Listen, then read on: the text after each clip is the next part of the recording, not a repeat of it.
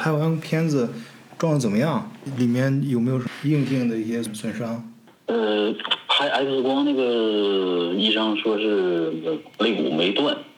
他认为是肌肉筋伤着了。嗯，给听众介绍一下，这是 Frank 啊，Frank，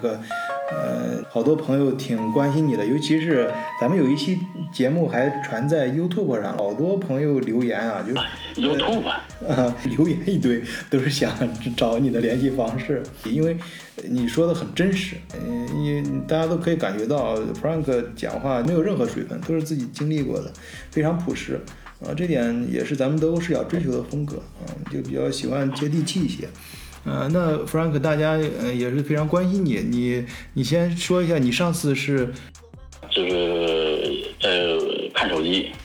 然后我坐的那个位置还挺危险，就是只有一个横梁，然后前边是空的，呃，后门上车的位置那块是正常，就是人太多的话，那块是就是大多大伙会在那边站着，或者是婴儿车放的那个位置。我在那个的后边，就是就那个位置，啊，然后那个德国那个刹车还特别好使，嗯那个两脚就直接就站住了。呃，我这一下我这体重还挺重的，惯性我就也控制不了，我就直接我就飞出去了。嗯，然后撞的最严重的就是我右侧的这个肋骨，右右侧胸下边第几个，我也不知道，我就就是往那个横梁上就是挡了一下，呃，但是右边我这手手里拿着手机呢，然后。就是那肋骨撞的那个前面那横梁，然后第二脚刹车，我就直接从那个横梁底下，就是腿朝前就直接冲出去了，然后又撞那个站立区没有人，也没有婴儿车什么的，我就从那儿一直穿到前边，前边最后一个座位的那个上面，然后胳膊脑袋又就是撞一下，然后弹回来坐那儿，我我坐了得有几分钟，反正是没起来，嗯，我是得几分钟我才起来。司机还问我，还有我我我撞的那个那个座位前面还有个年轻男的，嗯还还还回头问我。Are you OK？嗯，有没有主动帮你叫救护车呀，或者是采取一些措施？甚至于他会问你是否需要叫警察或叫叫一些医务人员过来进行记录。一个是能第一时间对你救助，保证你能够呃得到最及时的呃治疗。然后第二方面，这个关于责任问题，对于你个人进行赔偿。再一个，你的保险公司也会向汽车公司去。呃，沟通的，如果是汽车公司的责任的话，啊，他还得他那个保险公司给你付的这些钱，有有一部分也得需要那个汽车公司去出的。就我都没都没涉及到，我这我第一次摊上这摊上这事儿，我这当时我我是半天没起来，然后然后那个司机他那个门他就开了，然后就有人陆续上车了，我到现在也不知道当时他为啥紧急刹刹车，然后。问我怎么样？然后我当时是疼的没说出话，但是也就几分钟吧，我就我就翻个身，我就起来，我就呃，也也也没这也没这经验。我现在就是报了保险，我今今天上午我刚去呃，就是把我那个病假条送到医卡卡那个那个那个去了，然后还要个名片，以后再发邮件呃写信都行了，不用亲自去了。以后两天三天班，然后我正好就。就就我就度假，我就走了，我就跑其他城市去了。扛了三天之后，有两天我感觉就没事了似的。嗯。然后从第四天，可能是到度假到别的城市坐车什么，再加上着凉了，还咳嗽，可能就发炎了。然后这才特别严重。在然后在别的城市，我还没我还没，我想再回来之后再看这个家庭医生。结果这去了八天回来。十十八天之后我才看我的家庭医生，嗯，现在是二十多天了。呃，前天拍的，就是十撞完之后第十十将近二十天拍的片子。就是撞撞完之后你就去找家庭医生，家庭医生给你排期排到现在，还是说你啊？这个还得感谢我那个室友。嗯，本来就是我是从去完法兰克福回来，这都十十八天之后我才看我的家庭医生。嗯，然后我我的家庭医生这块不能就没有条件照 X 光，嗯，然后他给我推荐了，就是哪块能能照，我选了一个就是比较熟悉的、比较近的，嗯，然后我打电话预约，他说这一周全都预约满了，嗯，然后我就想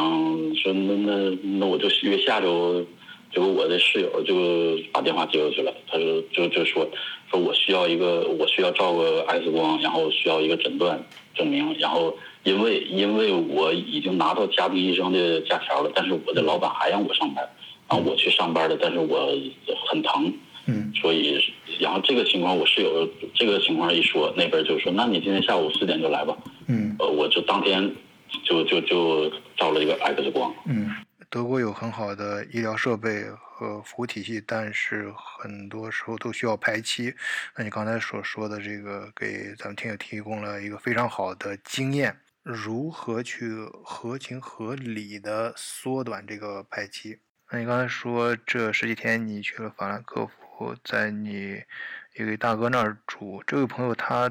做的是餐饮业，这也是大家比较关心，尤其海外华人啊、非常感兴趣的一个行业，尤其是啊、去年到今年在海外打拼的华人，餐饮业都知道遇到了重大的影响。那你这位大哥的情况怎么样？我这个大哥是，嗯，非常不容易，呃，挺辛苦，非常辛苦在疫情之前是在这个中餐馆打工，嗯然后疫情来了，中餐馆要关闭，然后这个中餐馆的老板还挺有还挺有办法的，就是改行了，嗯租了租了一个场地，然后改成了口罩厂，嗯从国内买的设备，然后在德国做口罩卖口罩。效益怎么样？赚到钱了吗？我我听说的是，就是刚开始的时候，是那是就是非常赚钱，但是现在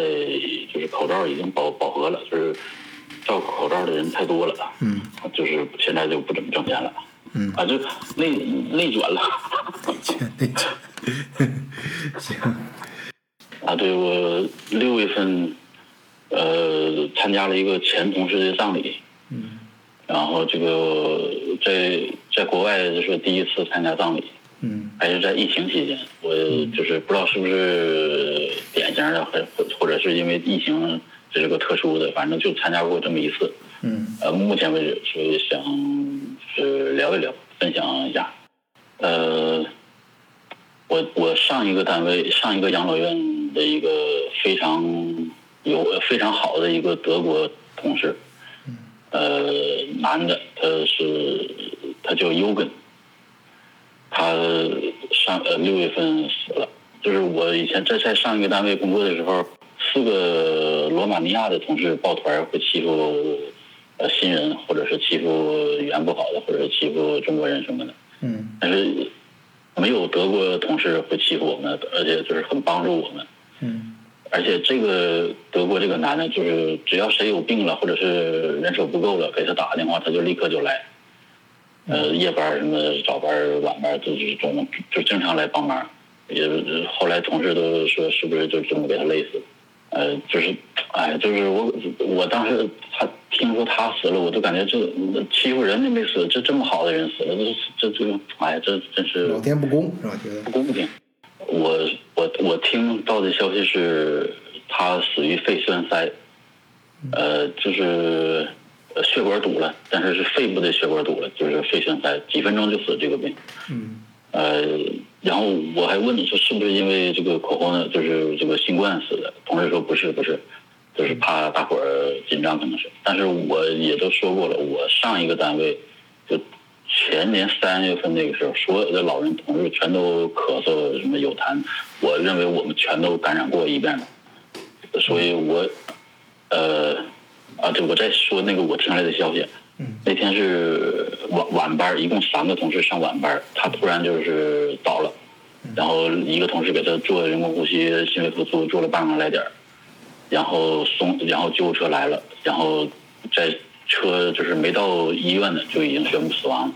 呃，然后我再说我的猜测，嗯。呃，因为我我知道他那个小腿儿小腿上有那个静脉曲张，嗯。呃，再加上这个他就是抽烟，抽电子烟，嗯。然后还还就是经常来帮忙，就是有可能就是呃经常加班，就是没有人手了，谁有病了，就一打电话他就来，就就这这人这个人太太好太老实了，嗯。